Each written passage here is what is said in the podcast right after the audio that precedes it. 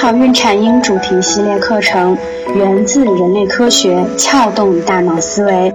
美好孕产婴用爱与科学呵护新生命的成长。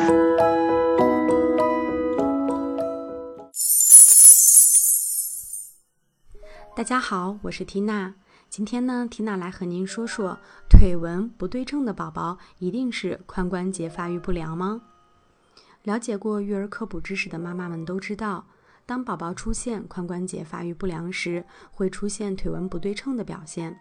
但是研究发现，约有百分之二十的正常婴儿也会出现腿纹不称。因此，仅凭腿纹不称这一个标准，并不能确诊宝宝已经患有髋关节发育不良。引起孩子髋关节发育不良的原因，常见的有四个。第一个呢是常见一胎宝宝。第二呢是常见出生时体重偏重的宝宝，第三是怀孕的时候妈妈的羊水过少，那么第四呢是宝宝出生之后他的双下肢长期被固定在不恰当的体位，比如说给孩子捆绑襁褓或者是捆绑双腿，那么在过去坐月子的时候最常见的是给宝宝包蜡烛包。髋关节发育不良最有效的诊断方法是什么呢？医生呢会建议我们带孩子去做 B 超检查，除此之外还有两个协助检查，分别是旋转外扩检查。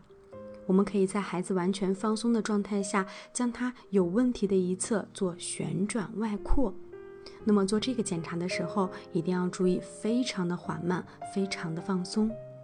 如果宝宝真的有问题，那么这一侧的腿只能保持在外扩四十到四十五度。第二个方法是屈膝判断法。宝宝在完全放松的状态下持仰卧位，我们屈髋屈膝，双脚平行置于床前，比较双膝的高度。不等高则可能出现髋关节发育不良，而且脱位的一侧，它的膝盖是比较低的。您可以搜索我们的微信公众号“美好孕产婴”，找到我们。